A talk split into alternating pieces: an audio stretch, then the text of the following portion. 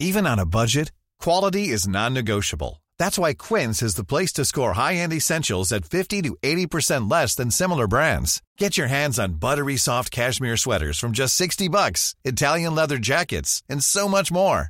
And the best part about Quince, they exclusively partner with factories committed to safe, ethical, and responsible manufacturing. Elevate your style without the elevated price tag with Quince. Go to quince.com slash upgrade for free shipping and 365-day returns. Hold up. What was that? Boring. No flavor. That was as bad as those leftovers you ate all week. Kiki Palmer here, and it's time to say hello to something fresh and guilt-free. Hello Fresh. Jazz up dinner with pecan-crusted chicken or garlic butter shrimp scampi. Now that's music to my mouth. Hello Fresh. Let's get this dinner party started. Discover all the delicious possibilities at hellofresh.com.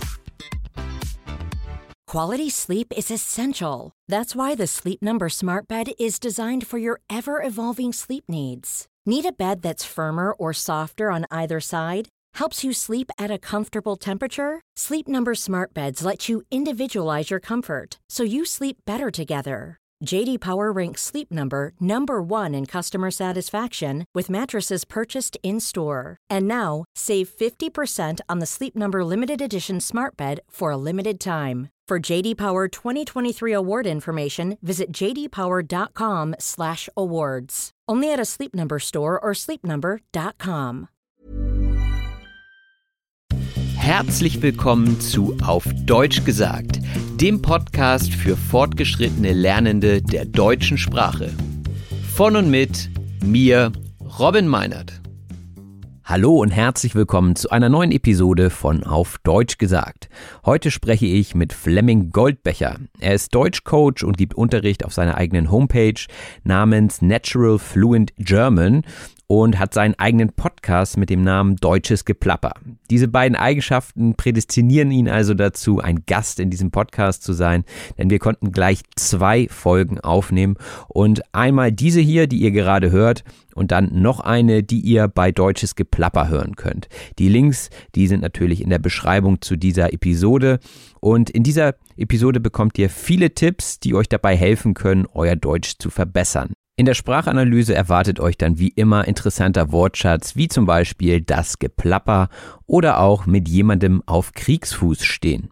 Ich wünsche euch also ganz viel Spaß mit dieser Episode und wir hören uns gleich wieder in der Sprachanalyse. Das Gespräch.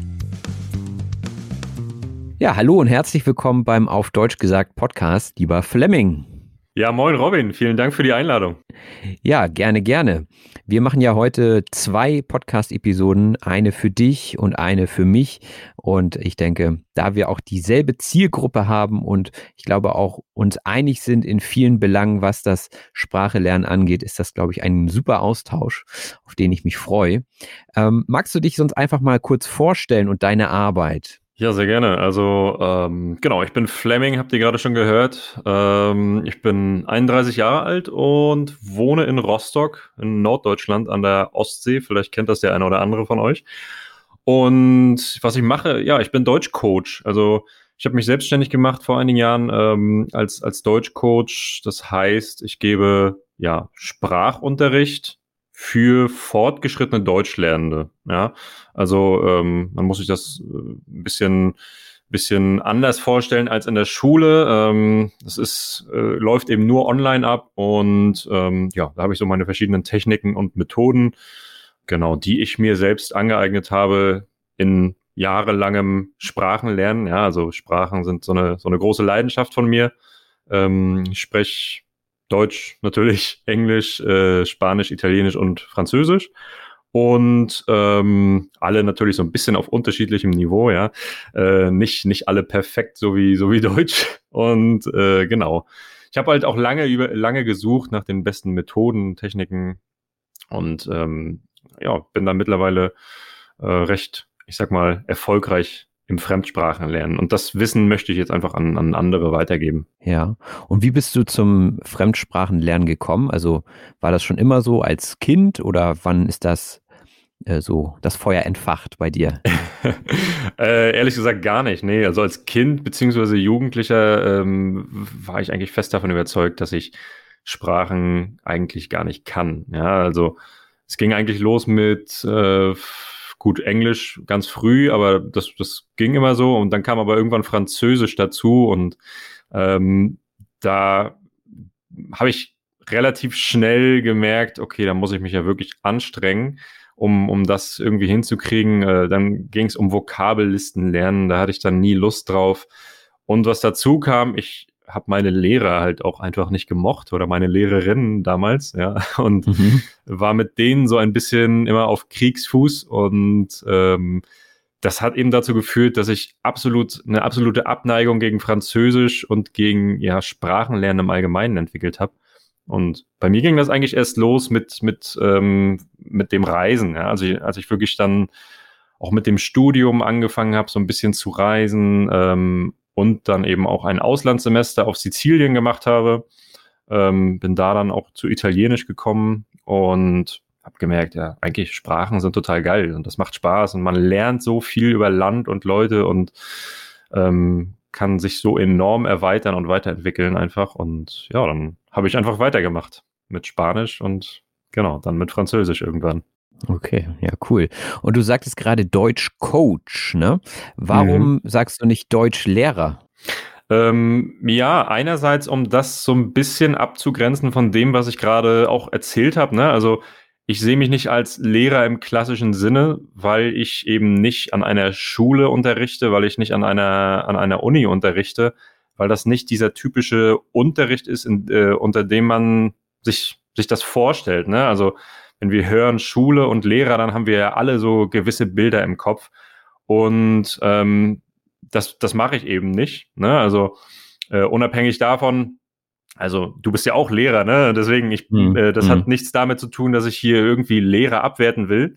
Absolut nicht. Ne? Ähm, es geht einfach nur darum, dass ich ähm, ja so meine, meine ganz andere oder eigene Richtung eingeschlagen habe und die findet eben online statt und die, ähm, die basiert auf dem, was ich so als Deutsch oder was ich so als Sprachenlerner mir angeeignet habe. Ne? Also ähm, das ist so der Unterschied. Ich habe ja auch keine klassische äh, Lehrerausbildung in, den, in dem Sinne gemacht. Mhm. Ja, also, ähm, was hast du gemacht? Ich habe ähm, studiert Politikwissenschaften und alte Geschichte. Genau. Und ähm, da dann eben während des Studiums Sprachen gelernt. Ne? Also das war auch, war auch mal ein, ein Teil des Studiums.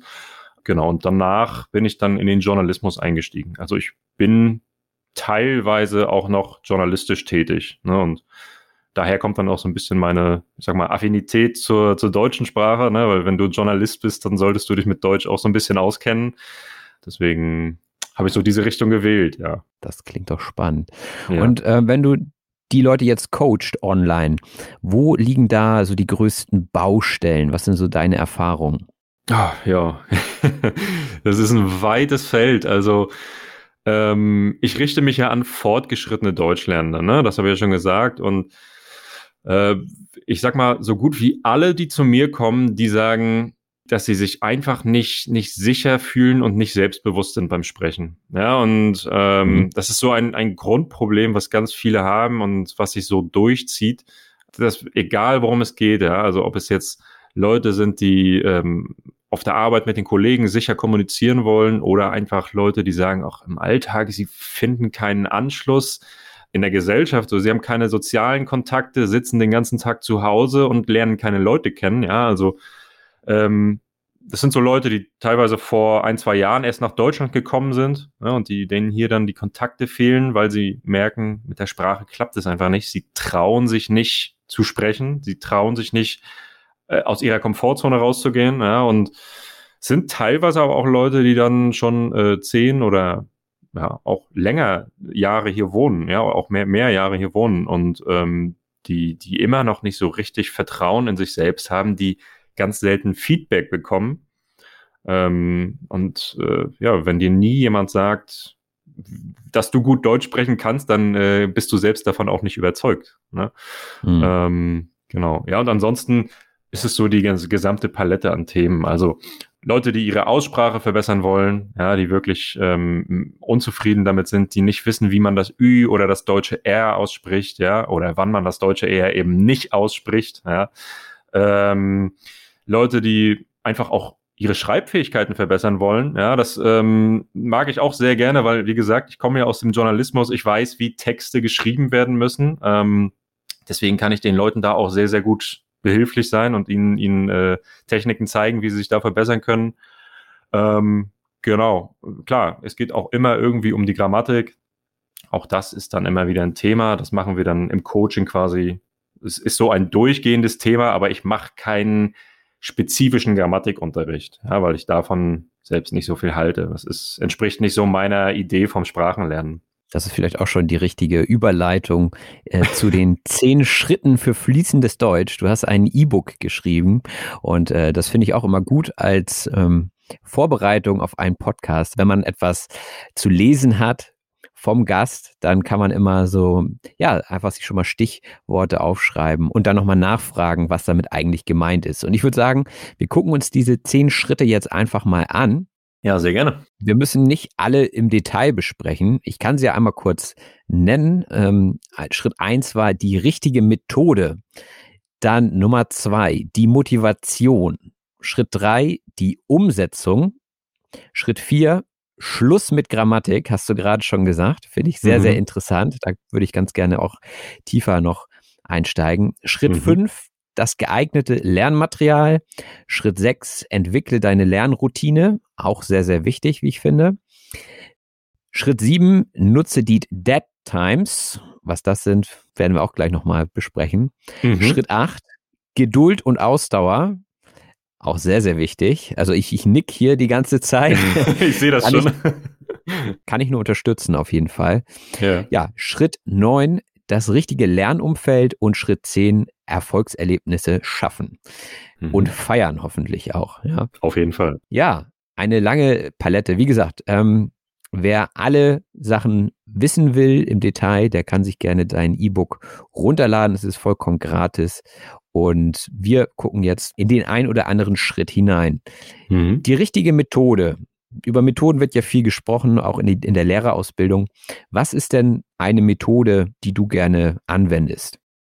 Ja, also ähm, genau, Methode ist, ist äh, ja so ein, so ein ja, komplexer Begriff, ja. Also eine Methode umfasst äh, in meinen Augen verschiedene, verschiedene Lerntechniken oder kann verschiedene Lerntechniken umfassen. Ne? Ähm, ich will ganz zu Anfang auf jeden Fall erstmal sagen, ähm, es gibt nicht die eine Methode. Ja, also von diesem Gedanken sollte man sich schon mal lösen. Es ist nicht so, dass diese eine Methode ähm, Wunder bewirkt und genau die wäre, die man jetzt unbedingt braucht, um fließend Deutsch oder sonst was zu lernen.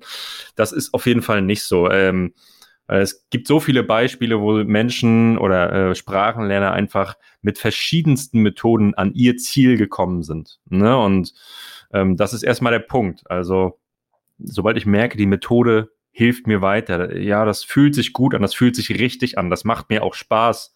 Ja, da kommen wir später gleich, glaube ich, noch zu. Äh, dann, dann ist es schon gut, ja.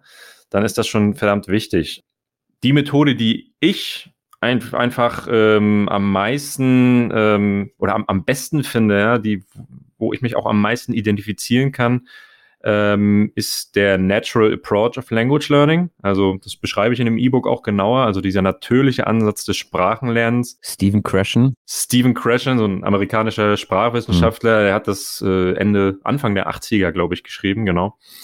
Und ähm, ja, im Prinzip ist es recht simpel. Ja? Also es basiert darauf, dass du dir eine Sprache aneignest und nicht lernst. Ne? Also der Unterschied zwischen Lernen und Aneignen ist ja quasi, ähm, Kinder eignen sich eine Sprache an. Ne? Kinder eignen sich ihre Muttersprache an. Sie sind die ganze Zeit mit der Sprache umgeben. Ihre Eltern sprechen mit ihnen, ihre Geschwister, ihre Großeltern. Äh, sie lesen hier ein, ein Wort und äh, hören da ein Wort und fangen an zu sprechen. Sie eignen sich das an, aber sie haben nie ein Grammatikbuch in der Hand.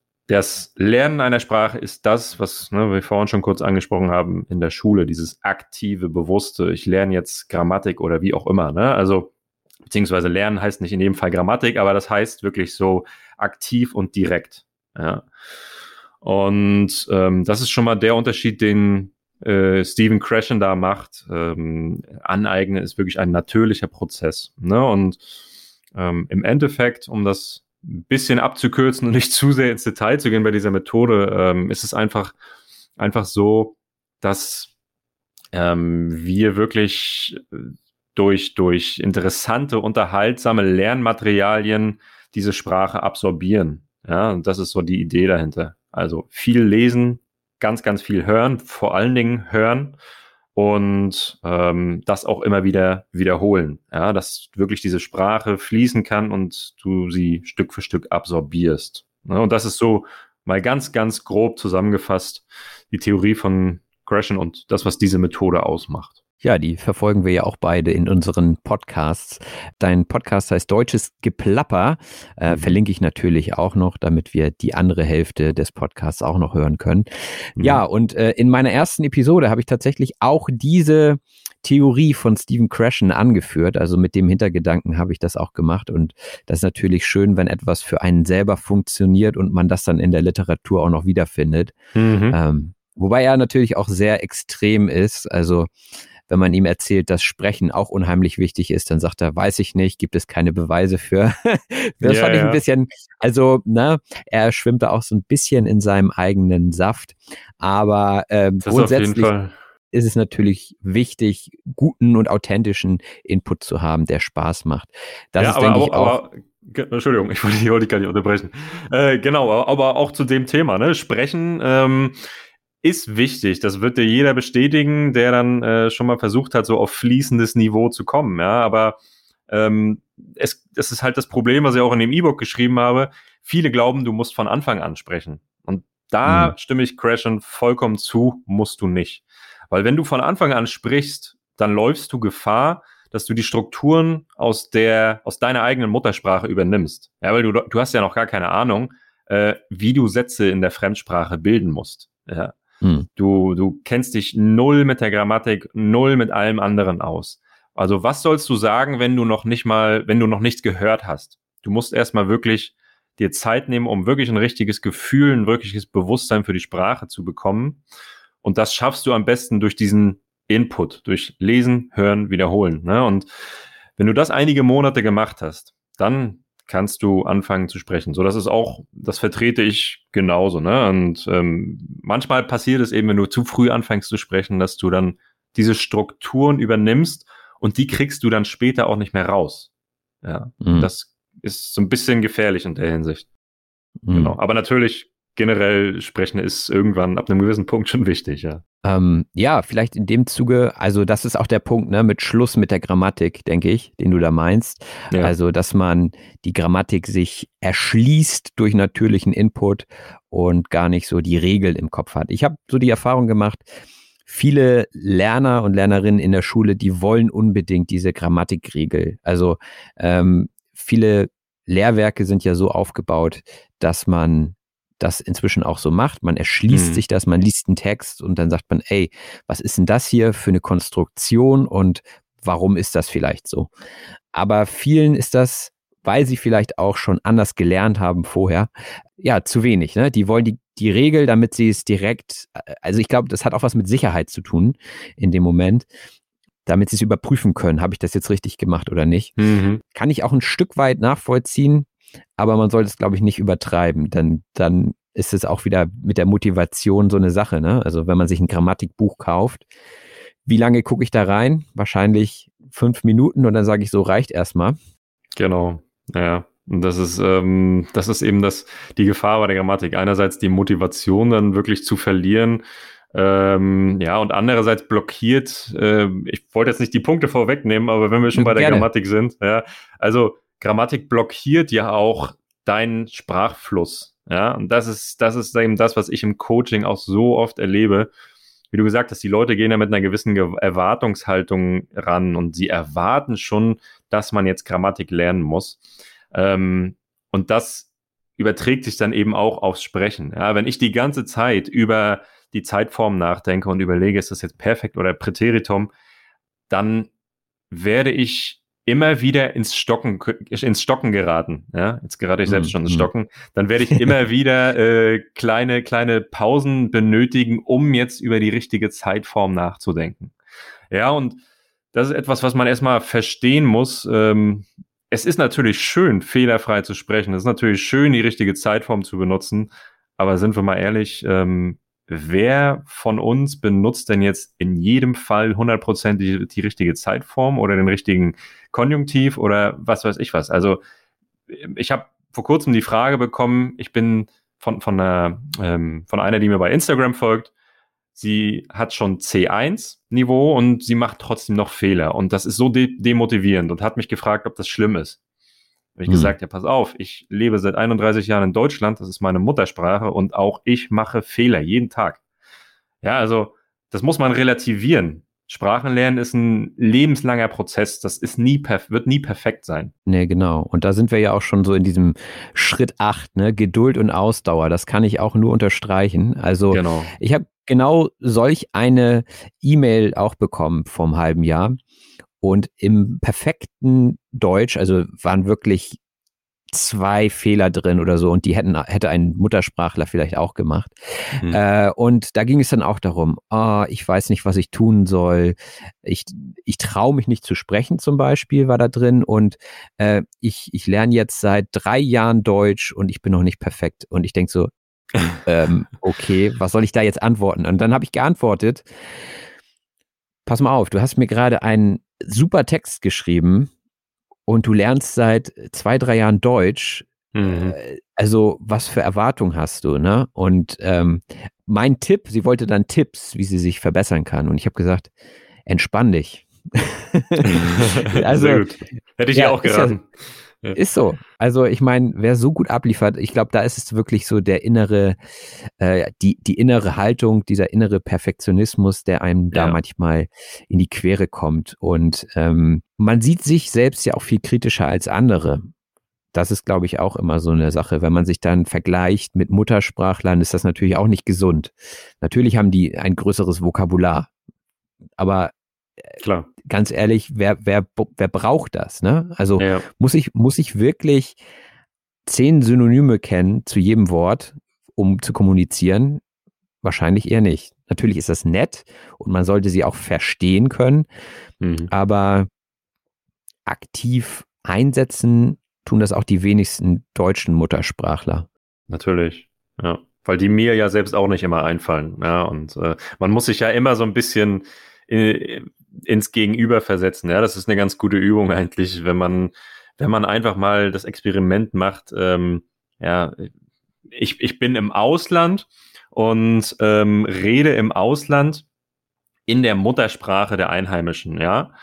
Und wie wäre das für mich, wenn das hier, hier jemand macht, ja? Ich, ich bin in Deutschland, ich merke, da kommt jemand aus Spanien und der ähm, spricht mit mir einfach auf Deutsch. Ich merke, der hat einen, der hat einen Akzent. Ja, ich merke, der hat gerade den Konjunktiv nicht benutzt. Aber ich freue mich mega, dass er gerade, dass, dass er überhaupt sich die Mühe macht, meine Sprache zu lernen. Ja, das heißt, er hat nicht nur Interesse an der Sprache, sondern ähm, er, er hat einen riesen Einblick in die deutsche Kultur bekommen, in, ähm, hat einen riesen, er kennt einfach so viel, was uns, uns Menschen hier in unserem Land ausmacht, weil er diese Sprache gelernt hatte. Und das ist, ein Riesengeschenk von ihm an mich und genau so muss man das verstehen. Ja. Was ich oftmals feststelle, ist dieses, ich will jetzt das B2-Zertifikat haben oder ich will unbedingt das mhm. C1-Zertifikat haben. Mhm. Bei vielen ist da noch nicht mal ein Gedanke dahinter, sondern sie wollen einfach nur das nächste Level erreichen. Und von einigen bekomme ich Nachrichten, wo ich denke, oh, hoppla, hoppla, du hast jetzt irgendwie B2 bestanden, aber da sind so viele Fehler drin. Mhm. Du bist in meinen Augen noch nicht B2. Und äh, das ist auch wieder so eine Sache, die bereiten sich dann auf dieses Testformat vor und meinen, das geht immer so weiter. Aber am Ende haben die wohl möglich ein B2-Zertifikat und können in meinen Augen auf diesem Niveau einfach noch nicht kommunizieren. Und ähm, deswegen bin ich der Meinung, lieber ein bisschen entspannt und nicht diese, diese, ich sag mal, Ziele von außen, so diese formellen Sachen. Ich kann das verstehen, wenn jemand ein Zertifikat braucht, um sich bei einer deutschen Uni zu bewerben oder sowas. Das kann ich verstehen, das macht Sinn. Aber hm. nur um Zertifikate zu haben, äh, finde ich es find schwierig. Und äh, deswegen sollte man sich da auch die, die richtigen Erfolgserlebnisse schaffen ähm, und nicht, genau. nicht, nicht so von außen. Was wären denn richtige Erfolgserlebnisse in deinem Sinne? Hm, naja, also ich finde, das größte Erfolgserlebnis ist dann einfach, wenn man wirklich rausgeht und mit den Leuten redet. Ne? Das ist eigentlich ähm, so die Hauptbelohnung, die man sich selbst geben kann. Ja, also wenn du, nehmen wir an, du lebst seit kurzer Zeit in Deutschland. Ja, oder besser noch, du, du lebst noch gar nicht in Deutschland, aber du fährst in den Urlaub nach Deutschland und äh, merkst einfach, wie du die Leute wirklich aktiv oder du versuchst die Leute aktiv in Gespräche zu verwickeln, ja, indem du Fragen stellst, wie auch immer, also diese Gespräche so ein bisschen auch erzwingen. Und dann merkst du selbst, wie wie du wie du mit der Sprache umgehen kannst, ja, und wenn du dann so ein fünf bis zehn Minuten Gespräch mit der mit der Bäckerin hat, hattest, ist das ein riesen Erfolgserlebnis, ja, egal ob ihr nur über äh, Brot und, und äh, Milch geredet habt oder ob ihr vielleicht sogar irgendwie ein politisches Thema angesprochen habt.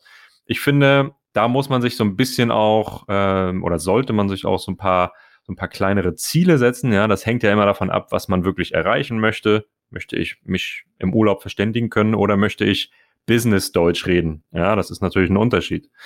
Aber ähm, wenn man selbst sich da so ein paar äh, Etappenziele setzt, dann ähm, kann man sich quasi auch belohnen, indem man, indem man ja solche, solche Gespräche dann immer wieder irgendwie erzwingt, einfordert, wie auch immer. Ähm, ich habe mal gehört, ähm, hat ein anderer Deutschcoach Benjamin von Deutsch mit Benjamin, mit dem ich ja früher mhm. auch äh, deutsches Geplapper gemacht habe, der, der hat Tschechisch gelernt und der hat gesagt, äh, er hat einfach irgendwo bei offiziellen Stellen angerufen. Ja, der hat bei Ämtern und so weiter einfach äh, angerufen oder, oder auch mal im Restaurant angerufen, um einen Tisch zu bestellen. Ja, mein Gott, hm. dann gehe ich dann halt nicht ins Restaurant und bestelle trotzdem einen Tisch, aber ich hatte eine fünfminütige Konversation mit, mit einem Muttersprachler und so kann man sich Erfolgserlebnisse schaffen, so kann man sein, sein äh, Deutsch trainieren, ja, und ähm, das ist eine super Sache. Auf der anderen Seite, wenn es jetzt vielleicht nicht direkt ums Sprechen geht, ein Erfolgserlebnis wäre zum Beispiel auch einen Film in der Muttersprache gucken und ihn wirklich verstehen. Ja. Also solche Dinge machen, die man, die vorher so weit weg waren, ja, und ein halbes Jahr später kann man sie einfach machen, weil, weil man besser geworden ist. Ne? Und ja. das muss man eben immer wieder kontrollieren und ein bisschen überprüfen, damit man auch motiviert bleibt. Deswegen Erfolgserlebnisse schaffen ist wichtig. Ne? Genau. Und wenn ihr gerade zuhört und versteht, was wir hier erzählen, dann Applaus an euch. Könnt ihr euch selber mal die Hand ja. geben und sagen, das ist auf jeden Fall ein großes Erfolgserlebnis, würde ich sagen. Definitiv. Ja, finde ich auch. Super. Ähm, gucken wir uns noch mal ein paar Sachen an. Wir haben eigentlich schon sehr, sehr viel abgehakt. Auch die Motivation sprachst du vorhin an. Man muss ja. wissen, wofür man das macht. Ne? Ich glaube auch, also genau wenn ich jetzt sage, ach ja, wäre eigentlich ganz schön, wenn ich Chinesisch könnte, dann werde mhm. ich mich wahrscheinlich nicht zu stark damit befassen und auch nicht die Ausdauer haben. Ne? Also das ist schon, schon eine wichtige Sache. Ja, du solltest, du solltest schon, ähm, ja, schon wissen, wofür du es machst. Also, ich meine, gut, ich, ich gehe auch von mir aus, ich ähm, habe jetzt mit Französisch zum Beispiel nicht angefangen, weil ich in Frankreich arbeiten will oder weil ich eine französische Freundin habe oder irgend sowas, sondern ähm, weil ich einfach Sprachen liebe, ja, und Sprachen lernen liebe und das als Riesenchance sehe, meinen Horizont zu erweitern und mich persönlich weiterzuentwickeln. Na, das ist so eine Hauptmotivation von mir, kann man sagen, die persönliche Weiterentwicklung. Und das funktioniert für mich, ne? aber das kann auch nicht jeder sagen. Ähm, da hat jeder seine eigene, seinen eigenen Antrieb. Ja, aber was ich gerade gesagt habe, ne, ich gehe ins Ausland und will da arbeiten. Perfekte Motivation. Ich äh, habe eine Freundin, die aus Deutschland kommt. Perfekte Motivation. Ja, also mhm. wenn du das vor Augen hast und dir das immer wieder ins Bewusstsein rufst, dann ähm, ist das enorm viel wert für deinen sprachlichen Entwicklungsprozess. Ne? Ja, das denke ich auch. Klar, wenn da so ein Feuer brennt, so eine Leidenschaft für Sprachen, dann äh, ja, ist die Motivation von allein da, ne? Das ist so. Aber genau. was ich beim Thema Motivation auch wichtig finde, ist, es muss die eigene Motivation sein äh, nicht irgendwie, also man kann sich nur selbst motivieren. Von außen wird es schwierig, ne, mit dieser extrinsischen Motivation, um mal den mhm. Fachbegriff zu nennen. Äh, also sowas wie Noten oder die Prüfung kommt, finde ich ganz schwierig und ja. ist auch nichts, was mit lebenslangem Lernen zu tun hat. Ne? Nee, genau. Ja, und Eine Sache würde ich ganz gerne noch ansprechen, die auch sehr gut zum Thema Podcasts passt. Ähm, die toten Zeiten nutzen. Nutze die Dead Times. Was ist damit gemeint? Ja, die, die Dead Times sind unheimlich wichtig. Also für mich war das so ein richtiger, äh, ich, ich will jetzt nicht das englische Wort gebrauchen, aber es passt so gut, Game Changer, ja. Mhm. Ähm, haben, wir, haben wir ein deutsches Synonym dafür? Das ist eben das Problem. Manchmal haben wir das eben nicht. Das, das Englische passt manchmal besser als das Deutsche. Ähm, ja, also es hat einfach so meinen mein, meinen ganzen ähm, meine ganze Idee vom Sprachenlernen so, so verändert, oder nicht die Idee, sondern einfach die, die Umsetzung des Lernens einfach verändert für mich. Also irgendwie, das, das, seitdem kann ich es effektiver machen. Seitdem funktioniert es einfach besser. So, ja, und. Ja. Ein Wendepunkt. Ein, ein Wendepunkt, ein Wendepunkt in deinem Leben. Aber das hört sich schon yeah. wieder ein bisschen doll an, oder? Ein Wendepunkt ist wirklich so, oh, ich war arm und auf einmal war ich reich. Also das ist schon sehr ja. extrem. Ja, es ist, trifft es nicht so ganz, aber. Nee, genau. Deswegen nehmen wir ja auch manchmal englische Begriffe. Ich bekomme auch manchmal Rückmeldungen, dass ich viele englische Begriffe benutze, aber das ist einfach natürliches Deutsch. Also in, ja. inzwischen ist es das leider. Also leider oder ne, Sprachen verändern sich einfach. Aber wenn ich einen Kaffee kaufe und den bekomme ich im Becher mit, ja, dann ist das ein Coffee to go. Dann sage ich nicht mhm. Kaffee im Becher. Also das ist, es klingt sehr übertrieben. Äh, da gibt es auch verschiedene Ansichten dazu, aber gut, das führt uns jetzt in eine komplett andere ich, Richtung. Ich, ich würde übrigens zum Mitnehmen sagen, aber. Echt? Ja. Ich würde zum Mitnehmen. Ja, also ich weiß, was du meinst. Sprachen verändern sich. Ne? Ich will das jetzt auch nicht ausweiten, das Thema. Aber ja, ja äh, Sprachen verändern sich und das ist normal. Muss man sich jetzt nicht gegen sträuben. Vor, vor fünf Jahren hättest du mich fragen können, da hätte ich dir gesagt, auf keinen Fall jemals einen Anglizismus benutzen. Heute sehe ich hm. das ein bisschen entspannter. Ähm, ich finde nur, wir übertreiben es manchmal. Wenn ich so äh, mir gewisse gewisse Podcasts anhöre ähm, oder äh, auf YouTube oder was weiß ich was oder im Fernsehen, da hört man so oft so so Begriffe auf Englisch, ja, wenn die Leute eigentlich Deutsch sprechen, das klingt dann so erzwungen, so als wenn ich jetzt unbedingt zeigen müsste, dass ich ja auch ein bisschen Englisch kann. So, weißt du? Mhm. Und für so normale Begriffe, finde ich, kann man das schon machen, ne? wenn das auch den, den Sachverhalt einfach noch besser beschreibt. Aber manchmal äh, müssen wir wirklich überlegen, ist es jetzt wirklich notwendig, einen englischen Begriff zu nehmen, statt, statt einen deutschen. Ne? Also das ist so. Ja, ja, definitiv. Ja. äh, wo waren wir denn jetzt stehen geblieben? Ach Dead ja, Times, wir waren. Dead Times. Genau, Dead Times, ja. Wie nutzt du die? Oder was sind das und wie nutzt du die? Was, was sind das? Äh, ganz einfach Zeiten, in denen du ähm, mental produktiv sein könntest, ja, es aber einfach nicht bist. Ja, also ähm, ich meine jetzt nicht, wenn du im Bett liegst und schlafen sollst, sondern zum Beispiel, wenn du Auto fährst oder wenn du das Geschirr abwäschst oder wenn du Staub saugst oder wenn du ähm, gerade von A nach B in der Stadt gehst. Ja, also einfach, wenn du etwas machst und nebenbei auch diese mentale äh, bei oder diese, diese, diesen mentalen Leerraum, den du da möglicherweise hast, äh, einfach nutzt. Ja, dass mhm. du dann, und da komme ich wieder auf die Methode, den natürlichen Ansatz des Sprachenlernens zurück, dass du dann die Zeit nutzt, um zu hören. Ja. Mhm. Weil hören ist wirklich das Einzige, was wir machen können, ähm, wo, womit sich diese Dead Times verbinden lassen. Ja, also so, sobald ich anfange zu lesen oder zu sprechen oder sonst was zu machen, ist das alles, ähm, ist das alles äh, viel aktiver. Da kann ich nichts anderes nebenbei machen. Ich kann nicht Auto fahren und lesen, ja. Gut, ich könnte Auto fahren und Selbstgespräche führen, das mache ich auch manchmal. das hilft. Mhm. Aber mhm. ähm, es funktioniert am besten wirklich, wenn du, wenn du nebenbei hörst. Ja, also äh, Podcast hören, ne, das machen ja viele. Soll es geben, ne? Ich weiß nicht, wer das ist. So ein paar Verrückte sind da draußen. Ja. so ein paar, so ein paar Verrückte, ja. Ähm, genau, kleine, kurze Audiodateien, die du dann auch öfter wiederholen kannst. Da kommen wir auch wieder aufs Thema Wiederholung. Ne? Optimal sind da so, ähm, ja, vielleicht fünf bis zehn Minuten. Ne? Wenn du eine, eine halbe Stunde, eine halbe Stunde abwäschst und eine halbe Stunde Staubsaugst und so ein Audio von zehn Minuten hast, dann hörst du dir das in dieser Stunde einfach äh, sechsmal an und hast sehr, sehr viel wiederholt ja, und hast wirklich was für deine Sprache getan.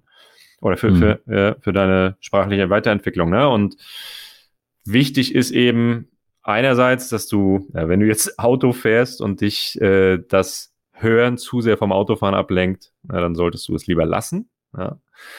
Und auf der anderen Seite, ähm, dass du dich neben oder dass du dich auch wirklich auf die Sprache konzentrieren kannst. Ja, also du solltest nichts machen, was dich, ähm, was dich einfach geistig zu sehr anstrengt, damit du dich genug auf die Sprache kon konzentrieren kannst. Ne? Und das meine ich. Fall. Beim Abwaschen brauche ich nicht drüber nachdenken, was mache ich als nächstes. Das passiert einfach automatisch. Ich schrubbe den Teller und alles ist gut und nebenbei höre ich Podcast auf Französisch. So, ja. Ja, sehe ich komplett genauso. Deswegen machen wir ja auch die Podcasts. Ähm, auch, auch, also aus eigener Erfahrung ist das einfach so. Und um das Ganze mal zusammenzufassen, wir haben die halbe Stunde schon gut voll. Ganz, ganz viele dieser Schritte finde ich auch in unseren Podcasts wieder. Und das ist eigentlich auch eine Bestätigung dafür, dass das eine gute Lernmethode ist. Mhm. Ich selbst habe bisher nur Englisch wirklich auf ein sehr hohes Niveau hin gelernt und muss sagen, ganz, ganz viele Wörter habe ich aus Podcasts und die habe ich nie bewusst gelernt. Manchmal wundert mich das selbst und ich merke das, dass ich in einem Gespräch einen Satz benutze, wo ich denke, wo kommt der her? Den habe ich mhm. nie bewusst gelernt.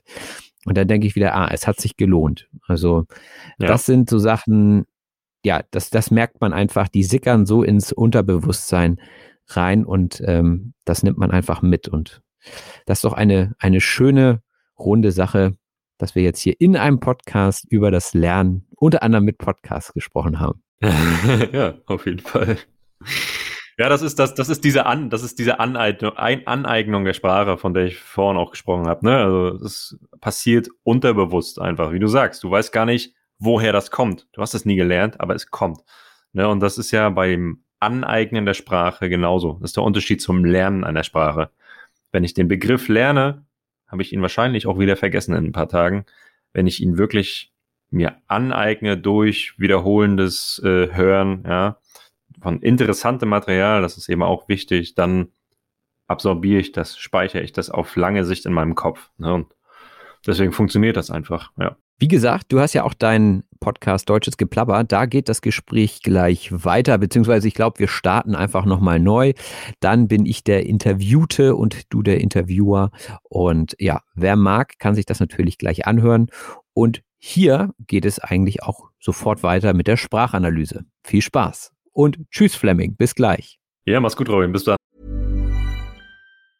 Many of us have those stubborn pounds that seem impossible to lose, no matter how good we eat or how hard we work out. My solution is PlushCare. PlushCare is a leading telehealth provider with doctors who are there for you day and night to partner with you in your weight loss journey. They can prescribe FDA-approved weight loss medications like Wagovi and Zepbound for those who qualify. Plus, they accept most insurance plans. To get started, visit plushcare.com slash weight loss. That's plushcare.com slash weight loss. Many of us have those stubborn pounds that seem impossible to lose, no matter how good we eat or how hard we work out. My solution is PlushCare. PlushCare is a leading telehealth provider with doctors who are there for you day and night to partner with you in your weight loss journey. They can prescribe FDA-approved weight loss medications like Wagovi and Zepbound for those who qualify. Plus, they accept most insurance plans. To get started, visit plushcare.com slash weight loss. That's plushcare.com slash weight loss. Die Sprachanalyse. Ja, herzlich willkommen zur Sprachanalyse. Dies ist der Teil des Podcasts, bei dem wir nochmal gemeinsam durch den wichtigsten und interessantesten Wortschatz aus dieser Episode gehen.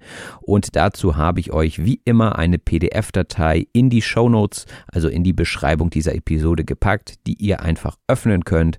Und dann geht es auch schon los mit einer einseitigen Liste heute. Ich finde es interessant, dass wenn ich mit Deutschlehrkräften spreche, selten richtig viel Wortschatz zusammenkommt. Ich glaube, wir sind es einfach gewohnt, schon etwas vereinfachter und deutlich zu sprechen. Und deswegen ist es dann eben nur diese eine Seite heute. Aber das macht nichts. Ich glaube, ihr habt sehr, sehr viele Tipps und Tricks mitgenommen. Und Fleming und ich waren uns in vielen Belangen sehr, sehr einig. In vielen Belangen ist auch schon der erste Punkt auf der Liste. Und zwar heißt das in vielerlei Hinsicht. Wenn ich also sage, wir stimmen in vielen Belangen überein, dann heißt das, wir sind uns oft einig. Der Belang ist auch ein Synonym für eine Angelegenheit. Also ich könnte auch sagen, in vielen Angelegenheiten kann euch Fleming beim Deutschlernen helfen. Ja, das wäre ein weiteres Beispiel. Und vielleicht schafft er es ja auch, das Feuer in euch zu entfachen. Das Feuer entfachen heißt Leidenschaft hervorrufen. Wortwörtlich entfacht natürlich ein Feuer, wenn man eine Flamme erzeugt, also wenn Holz brennt, dann entfacht auch ein Feuer. Und im übertragenen Sinne ist hiermit ja die Leidenschaft gemeint. Da spricht man ja auch vom Feuer. Wenn man das Feuer in sich spürt, dann ist man leidenschaftlich und man brennt für eine Sache. Da haben wir also auch sprachlich wieder die Analogie zum Feuer. Und im besten Fall entfacht ein Lehrer euer Feuer fürs Sprachenlernen. Aber das klappt natürlich nicht, wenn ihr mit der Lehrkraft auf Kriegsfuß steht. Oder man kann auch sagen, mit jemandem auf Kriegsfuß sein. Also je nachdem, das ist abwandelbar. Das ist ja auch nur eine Redewendung und Redewendungen sind ja abwandelbar. Also man kann durchaus mal ein Wort ersetzen. Bei Sprichwörtern hingegen kann man das nicht. Da muss man Wort für Wort genau das Sprichwort sagen, sonst verliert es seine Bedeutung. Aber das haben wir hier nicht. Also mit jemandem auf Kriegsfuß stehen oder sein heißt mit jemandem verfeindet sein. Also wenn man die andere Person überhaupt nicht mag und sie zum Feind erklärt, dann ist das schon eine, ja, sehr negative Beziehung, würde ich sagen. Diese Redewendung ist auch schon ein paar hundert Jahre alt und kommt aus dem Krieg und damals hieß es auf Kriegsfuß stehen, dass man eben bereit war, jederzeit loszugehen, also Fuß, der Fuß wird ja auch zur Bewegung genutzt und dass man seine Truppen, ja, parat stehen hatte, also dass die einfach nur darauf gewartet haben, in den Krieg zu ziehen. Und wenn man bereit ist, gegen seine Lehrkraft in den Krieg zu ziehen, dann ist das sicherlich nicht die beste Beziehung. Aber Fleming wollte den Beruf des Lehrers nicht abwerten, sagte er. Abwerten heißt so viel wie in seinem Wert oder in seiner Bedeutung herabsetzen. Also wenn er jetzt gesagt hätte, alle Lehrer sind schlecht, ja, dann hätte er alle Lehrer abgewertet. Viele Leute werten aber auch sich selbst ab. Also wenn sie zum Beispiel in den Spiegel gucken und sagen, oh, ich bin wieder fett oder mein Deutsch ist noch nicht gut genug, ja, dann werten sie sich selbst ab und das ist natürlich nicht unbedingt hilfreich. Fleming erzählte uns, dass er eine Affinität für die deutsche Sprache hat. Erstens, weil er selbst gerne Fremdsprachen lernt und zweitens, weil er Journalist ist. Die Affinität ist eine Neigung zu etwas oder ein Verständnis für etwas. Also er ist affin, was die deutsche Sprache angeht. Das heißt, ja, er hat so ein Gefühl dafür und ihn interessiert es sehr stark. Und wenn ihr in sein Coaching gehen solltet, dann würde er wahrscheinlich direkt sehen, welche Baustellen ihr noch habt beim Erlernen der deutschen Sprache. Und dafür braucht man natürlich auch eine Affinität. Baustellen haben heißt unfertige Projekte oder auch Schwächen haben. Ja, also etwas, woran man noch arbeiten kann, ist eine Baustelle. Im eigentlichen Sinne sind Baustellen natürlich die Stellen oder die Orte, wo gebaut wird. Also wenn ein Haus errichtet wird, dann ist es eine Baustelle. Oder auch auf der deutschen Autobahn. Äh, da sieht man so, so viele Baustellen derzeit. Also, aber ich glaube, das ist einfach nötig, um so viel Straße instand zu halten. Also brauchen wir auch regelmäßig Baustellen. Und auch Anschluss finden kann eine Baustelle sein, wenn man neu in ein Land kommt und noch keine Leute kennt. Anschluss finden heißt nämlich Kontakte knüpfen. Und das ist natürlich wichtig, erstmal für die psychische Gesundheit, aber auch zum Sprachenlernen, denn nur mit Leuten, die mit euch sprechen, könnt ihr natürlich eure Sprachkenntnisse vertiefen. Anschluss zu finden ist natürlich nur ein Problem aus der ganzen Palette, sagte Fleming. Die ganze Palette heißt eine reiche oder vielfältige Auswahl. Da gibt es also Leute, die Probleme mit der Aussprache haben oder auch mit ihren Schreibfähigkeiten. Es gibt also eine ganze Palette an möglichen Problemen. Und wenn wir uns das Wort Palette mal genauer angucken, dann kommt mir als erstes die Farbpalette in den Kopf, also in eurem Tuschkasten, wenn ihr euch mal so an eure Kindheit erinnert oder vielleicht seid ihr selbst Maler, dann habt ihr verschiedene Farben in eurem Tuschkasten und das ist also eine Farbpalette, also grün, gelb, rot, ja, die ganze Farbpalette, das ganze Spektrum wird abgebildet. Also die ganze Palette könnte man auch als Spektrum bezeichnen. Und wenn man eine Sprache lernt, dann muss man sich natürlich verschiedene Kompetenzen aneignen. Sich etwas aneignen heißt sich etwas zu eigen machen. Das kann man sich auch wieder wortwörtlich gut vorstellen. Also ich nehme eine Idee von jemand anderem zum Beispiel und setze sie selbst um. Ich mache sie also zu meinem eigenen Ding. Also wenn ich zum Beispiel eine Podcast-Episode mache, dann habe ich eine Idee, die habe ich dann vielleicht irgendwo im Internet gesehen oder ich habe ein Buch gelesen und dann versuche ich diese Idee selbst anzuwenden und sie euch hier in einem Podcast zu präsentieren. Also ich eigne mir Wissen an von außen und dann bin ich in der Lage, das an euch weiterzugeben. Und dieser Prozess, sich Informationen zu besorgen und sie zu verarbeiten, das ist das Aneignen von etwas. Das war jetzt also so generell die Bedeutung. Wir hatten natürlich im Rahmen von Sprache lernen darüber gesprochen, dass man sich eine Sprache eher aneignen sollte, als sie zu erlernen. Und aneignen, da geht es dann eher darum, die Sprache automatisch und unbewusst oder unterbewusst zu absorbieren, anstatt sie jetzt anhand eines Grammatikbuchs zu lernen. Absorbieren heißt aufsaugen. Und da stelle ich mir immer als erstes einen Schwamm vor, der Flüssigkeit aufsaugt, sobald man den Schwamm mit der Flüssigkeit in Kontakt bringt.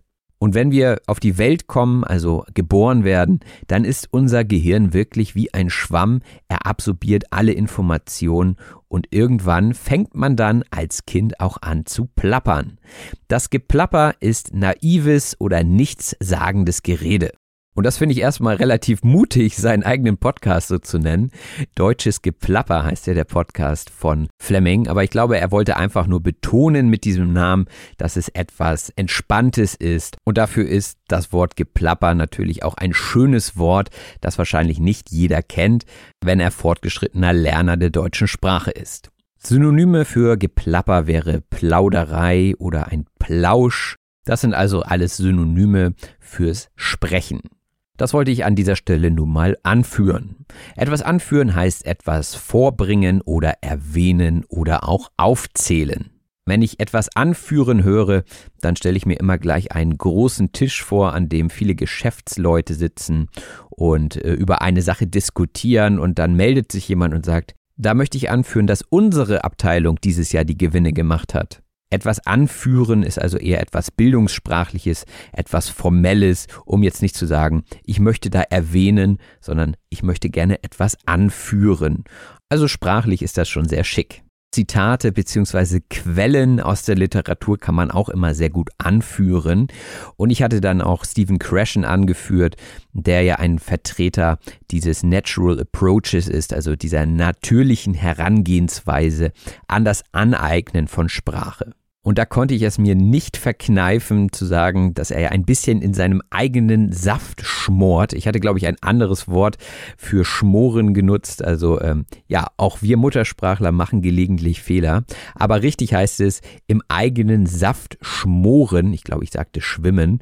Also schmoren und das heißt so viel wie an einer Position festhalten, beziehungsweise keinen Kontakt zu anderen Menschen haben, die einen von seiner Idee abbringen können. Ja, also wenn ich hier äh, den ganzen Tag nur in meinem Büro sitze, dann schmore ich auch in meinem eigenen Saft. Das heißt, es kommen keine Gedanken von außen und wenn ich dann eine Idee habe, die ich für genial halte und hole mir kein Feedback von außen, dann sehe ich natürlich auch nicht die Schwächen dieser Idee und dann schmore ich im eigenen Saft. Ursprünglich kommt die Redewendung im eigenen Saft schmoren aus der Küche, nämlich vom Schmorbraten. Ein Schmorbraten ist ein Braten, also ein großes Stück Fleisch, das man in den Backofen schiebt und das dann im eigenen Saft, also in dem Saft in dem Wasser, was aus dem Fleisch kommt, schmort, also gart und so hat man dann auch gleich eine Soße zum Fleisch. Daher kommt also im eigenen Saft schmoren und weil wir gerade beim Thema Kochen sind und ich nicht der Experte darin bin, laufe ich gerade wieder Gefahr, Fehler zu machen. Deswegen gehen wir gleich zum nächsten Wort, nämlich Gefahr laufen. Gefahr laufen heißt sich gefährden oder auch einem Risiko ausgesetzt sein. Wenn ich also über etwas erzähle, wo ich keine Ahnung von habe, dann laufe ich Gefahr, Quatsch zu erzählen. Und das wollen wir natürlich nicht. Aber es ist auch nicht so, dass ich mich in der Küche null auskenne. Das wollte ich nochmal anführen hier. Sich null auskennen heißt sich gar nicht auskennen mit etwas. Das ist, glaube ich, schon selbsterklärend. Also die Null steht für nichts. Und wenn man sich null auskennt, null Ahnung hat, sagt man auch, dann weiß man eben gar nichts darüber. Aber dann bleibt einem natürlich auch immer noch die Option, sich etwas zu erschließen, wenn man es noch nicht kennt. Sich etwas erschließen heißt sich etwas zugänglich oder verständlich machen. Da muss ich gleich an meine Studienzeit denken, wo sich so manches erst im Nachhinein erschlossen hat. In dem Moment, wo ich im Hörsaal saß und die Dinge das erste Mal gehört habe, habe ich sie meistens nicht gleich verstanden und erst anschließend konnte ich sie mir dann selbst erschließen, als ich nochmal gelesen habe, worum es ging. Und wenn einem sich etwas nicht gleich erschließt, dann kann man das auch sagen. Ähm, Entschuldigung, das hat sich mir jetzt noch nicht ganz erschlossen. Können Sie das nochmal erklären? Und bei so einer Frage kann der Professor auch schon mal ins Stocken geraten. Ins Stocken geraten heißt sich verzögern, stagnieren oder stecken bleiben. Ja, also wenn jemand nicht weiß, was er sagen soll, wenn jemand nicht weiß, was er auf eine Frage antworten soll, dann kommt er vielleicht ins Stocken. Also er fängt einen Satz an und dann äh, macht er, ja, und jetzt weiß ich auch ehrlich gesagt gar nicht, äh, ja, das wäre ins Stocken geraten. Aber sind wir mal ehrlich, das passiert uns allen jeden Tag, dass wir mal kurz ins Stocken geraten. Auch hier bei diesem Podcast. Ich kann das Ganze natürlich immer noch schön rausschneiden. Aber sind wir mal ehrlich, ein bisschen menschlich ist das Ganze und alles schneide ich hier aus diesen Gesprächen auch nicht raus, denn wie gesagt, Stocken ist menschlich, eigentlich sagt man Irren ist menschlich, aber wenn man ins Stocken gerät, dann überlegt man meistens nochmal schnell und dann fängt man den Satz nochmal an, nachdem man nachgedacht hat. Und gerade sagte ich, sind wir mal ehrlich. Ja, und das erschließt sich eigentlich auch schon von allein, aber ich habe es nochmal hervorgehoben, weil das so eine schöne Redewendung ist. Also sind wir mal ehrlich heißt genau genommen oder offen gesagt. Na, das könnt ihr alles so ganz natürlich verwenden in einem Beispiel, wenn ihr etwas zugeben wollt, also wenn ihr die Wahrheit sagen wollt. Sind wir mal ehrlich, manchmal kommen einem die Gedanken in die Quere, wenn man etwas sagen will. Jemandem in die Quere kommen heißt jemanden behindern oder stören. Ursprünglich kommt diese Redewendung aus der Schifffahrt, denn dort gab es sogenannte Quertreiber, und das waren Schiffer, die ihr Boot abdriften ließen, sodass sie anderen in die Quere kamen, also anderen Schiffern in die Fahrbahn gefahren sind. Also angenommen, ihr habt einen Plan und jemand anders hindert euch daran, dann kommt diese Person euch in die Quere. Ein Beispiel aus der Tierwelt wäre, wenn sich zwei Alpha-Tiere, also die starken Männer, in die Quere kommen, weil sie miteinander konkurrieren. Ja, sie kommen sich also gegenseitig in die Quere. Aber manchmal kommen eben Dinge in die Quere oder auch Personen und man kann den Erfolg nicht sofort erzwingen. Etwas erzwingen heißt durch Zwang herbeiführen. Und so müsst ihr auch Geduld mitbringen beim Deutschlernen, denn den sofortigen Erfolg, den kann man einfach nicht erzwingen. Deshalb macht es Sinn, sich Ziele zu setzen und diese in kleinen Etappen zu erreichen. Die Etappe ist ein zu bewältigender Abschnitt oder ein Entwicklungsabschnitt. Ihr kennt es vielleicht vom Sport, da gibt es auch mehrere Etappen, also bei so Rennen, zum Beispiel beim Radrennen gibt es verschiedene Etappen und nach einer Etappe macht man meistens auch eine kurze Pause, bevor es dann weitergeht. Das ist auch beim Deutschlernen so. Man sollte sich auch zwischendurch mal ausruhen und reflektieren, was man eigentlich alles schon geschafft hat. Man sollte sich also nicht nur immer mit dem großen Ziel befassen, sondern auch mit den kleineren Etappen.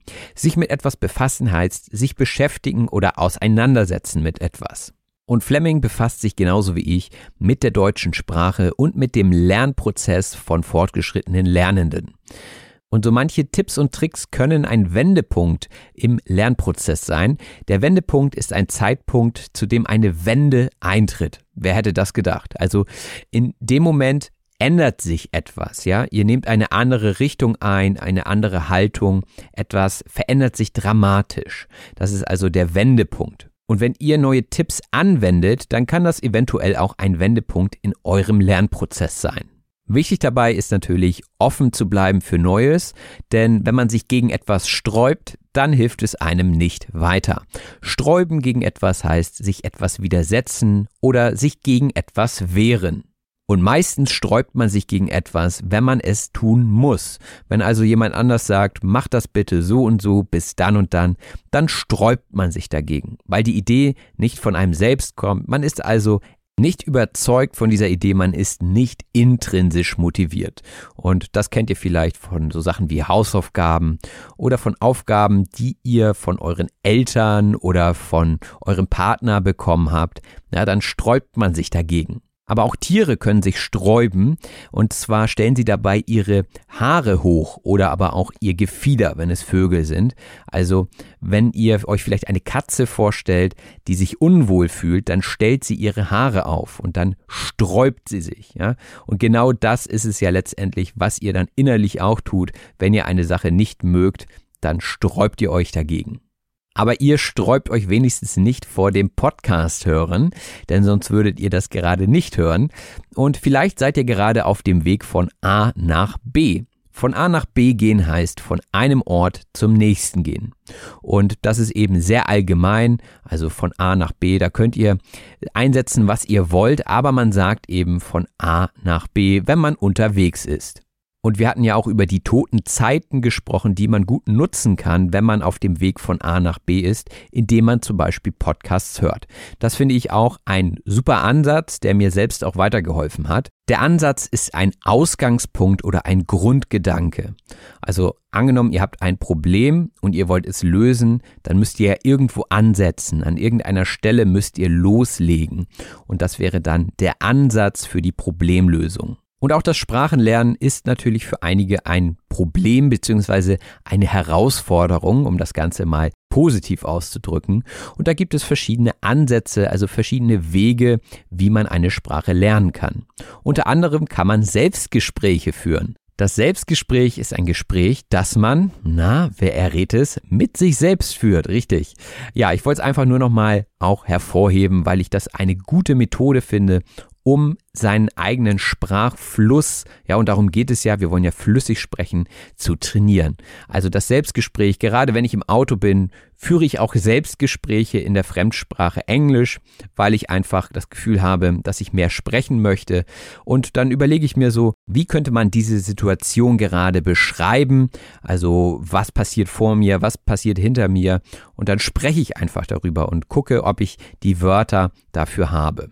Aber Fleming macht das auch und das beruhigt mich, dass es auch noch andere Leute gibt, die solche Strategien nutzen. Aber auch Leute, die keine Strategie dahinter haben, soll's geben. Ja, also Leute, die einfach so Selbstgespräche mit sich führen. Das ist ja auch in Ordnung. Äh, alles gut. Ich wollte nur hervorheben, soll's geben.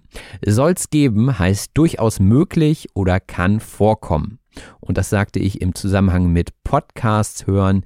Also es soll ja Leute geben, die Podcasts hören. Das meinte ich natürlich ein bisschen ironisch, denn ich selbst höre unheimlich gerne Podcasts und auch ihr hört natürlich gerade diesen Podcast. Soll es geben, sagt man aber häufig auch in Gesprächen über Dinge, die man irgendwie unnatürlich findet, also die man vielleicht erstmal komisch findet. Zum Beispiel barfuß durch die Stadt laufen. Gibt's genug Leute, ist ja auch okay, soll es geben, ja. Aber es kommt mir erstmal etwas komisch vor und deswegen sage ich, ja, soll's geben. Also angeblich gibt es Leute, die das gut finden. Und auch soll es Leute geben, die gerne in der Küche stehen und das Geschirr schrubben. Schrubben heißt mit einer Bürste kräftig reiben und so reinigen. Also wenn ihr auf dem Sofa sitzt und kleckert bzw. pütschert, also pütschern wäre, wenn zum Beispiel euer Tee überschwappt, dann habt ihr einen kleinen Fleck auf dem Sofa und den wollt ihr natürlich ganz schnell rausschrubben, damit er nicht bleibt. Dann holt ihr also einen Lappen und etwas Reinigungsmittel und dann schrubbt ihr das Sofa. Es gibt aber auch den Schrubber, also das ist so eine Art ja, Besen mit kurzen Borsten, wo ihr einen Lappen drüber zieht und so könnt ihr dann den Fußboden schrubben. Also wenn ihr mit einem Schrubber und einem Lappen intensiv den Boden reinigt, dann schrubbt ihr den Boden. Und hoffentlich ist es dann kein Boden, in den das Wasser einsickern kann. Einsickern heißt allmählich oder tropfenweise eindringen. Und wir hatten natürlich nicht von Flüssigkeit gesprochen, sondern von Sprache, die auch in euer Gehirn einsickern sollte, wenn ihr euch genügend damit auseinandersetzt. Einsickern ist also ein Prozess, der von alleine abläuft, wenn man die richtige Umgebung beziehungsweise die richtigen Dinge zusammenbringt. Also Wasser und Holz, ja. Das Wasser, das sickert von alleine ins Holz, wenn es nicht beschichtet ist. Und wenn ihr euch mit Sprache umgebt, dann sickert diese Sprache automatisch in euer Gehirn. Und das passiert ganz unterbewusst, sagte ich. Unterbewusst heißt unterschwellig oder im Unterbewusstsein vorhanden. Mit anderen Worten, ihr merkt es gar nicht, dass es passiert. Und das ist natürlich die beste Art, um zu lernen. Ja, ihr sprecht einfach drauf los und merkt, ey, wo kommt das Wort her? Das muss irgendwie unterbewusst eingesickert sein. Beim Podcast hören zum Beispiel, bei auf Deutsch gesagt oder bei deutsches Geplapper. Ja, und das war auch schon die Liste für heute. Ich hoffe, sie hat euch gefallen. Und jetzt kommt nochmal mein Schnelldurchlauf, in dem ich alle Wörter und Redewendungen aus dieser Liste in einen Zusammenhang bringe, der manchmal mehr, manchmal weniger Sinn macht. Also viel Spaß. Ich denke, Fleming und ich können euch in vielen Belangen helfen, was das Deutschlernen anbelangt. Und ich hoffe natürlich, dass unsere Podcasts ein Feuer in euch entfachen und ihr nicht mit einem von uns auf Kriegsfuß steht und uns dann vielleicht öffentlich noch abwertet. Stattdessen hoffe ich, dass unsere Affinität zur deutschen Sprache deutlich wird und wir euch bei euren Baustellen helfen können. Vielleicht hilft euch der Wortschatz auch dabei, neuen Anschluss in Deutschland, der Schweiz oder Österreich oder sonst wo, wo ihr gerne Deutsch lernt und Deutsch sprecht, zu finden. Da gibt es ja eine ganze Palette von Ländern, in die man gehen kann, um sich die deutsche Sprache anzueignen.